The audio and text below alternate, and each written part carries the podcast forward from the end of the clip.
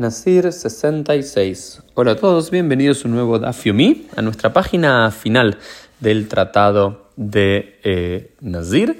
Y vamos a comenzar eh, hacia el final de la página 66a, donde aparece una última Mishnah, más de tinte agádico.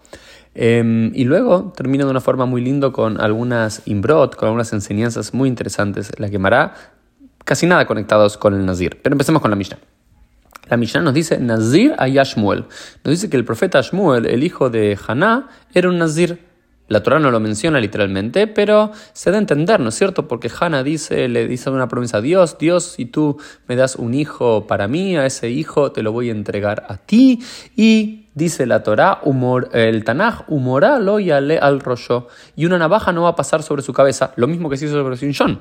Y sabemos que Shimshon, Sansón, era Nazir. Entonces se entiende que si Shimshon era Nazir y le, se había prometido que una, eh, se había dicho que una navaja no iba a pasar sobre su cabeza, es decir, no se iba a cortar el pelo, de la misma forma se habla como sobre Shmuel, sobre Samuel, que la madre dice que no se le va a cortar el pelo. Entonces, como Shimshon era un Nazir, así también Shmuel es un Nazir.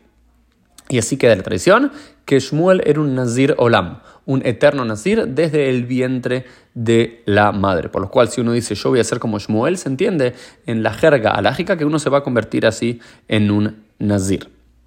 Luego hay otro sabio que discute, no, no, ese morá no debe ser eh, leído como navaja, eh, sino como morá, como sería con Aleph, morá de miedo, de temor. Es humoralo y ale al es decir, como el temor sobre ningún otro ser humano va a estar sobre su cabeza, es decir, él solamente se atiene a eh, Dios, ¿sí? y no tiene temor sobre otro ser humano. Y luego, de forma interesante, la quemará que yo no puedo encontrar ningún tipo de conexión entre lo que dice en la Mishnah y luego la, la Gemara, eh, nos trae varias imbrot bastante interesantes y lindas de corte agádico, pero nuevamente, nada tiene que ver eh, con lo que veníamos viendo ni en el tratado de Nazir ni en esta última Mishnah. Y la primera que nos dice es Amar Lei Rab Lejía Berei, le dijo Rab a su hijo Gia.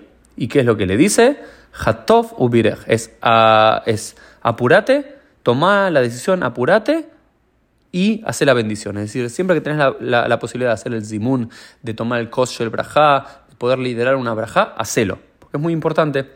Pero la que me hace pregunta, le membra dime pareja adif, pero acaso estamos diciendo que de hacer la brajá, la bendición, es preferible a decir el amén. ¿Acaso Rabbi no fue quien dice Gadol aone amén yo termina mebarej, que es más grande quien contesta amén, aquel que hace la bendición. Así que, ¿qué es mejor? Eh, ¿Tener la oportunidad de hacer la braja? ¿O es mejor aquel que contesta amén a la braja? Y unos eh, lo toman, y Rabine Oray eh, lo toma como que hace una analogía en relación a que el, quien hace el mebarej, quien es el que hace la bendición, son como los primeros soldados que van a la guerra, los que van al, frente primero. Pero después vienen los grandes gladiadores, los más fuertes, que son los que vienen después en la retaguardia, que son los eh, gladiadores, los más fuertes, los, los giborim. Así que para él es mejor decir amén que hacer la braja. Pero finalmente nos dice la, la Gemara que eh, Ejada mebarej bejad Amén, Bemashma.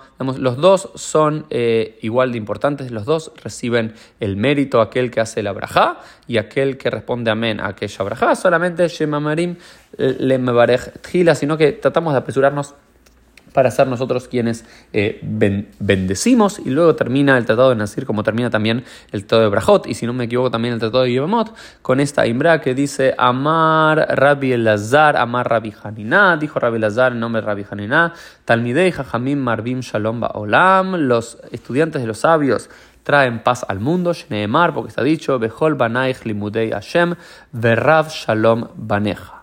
¿Sí? Porque, dice, porque todos tus hijos, todos tus constructores, todos tus hijos estudiarán la palabra de Dios y habrá abundante eh, paz en tu eh,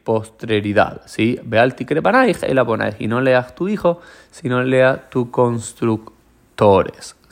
tus constructores de estudio que lleven hacia la paz. Y así terminamos el tratado de Nazir. Adran Allah Agoim en la Nezirut, Masejet Nazir. Así concluimos este tratado. Dios mediante, continuamos mañana con un nuevo Masejet, con un nuevo tratado de nuestra quemará. Gracias por habernos acompañado en estos últimos 65 días estudiando el tratado de Nazir.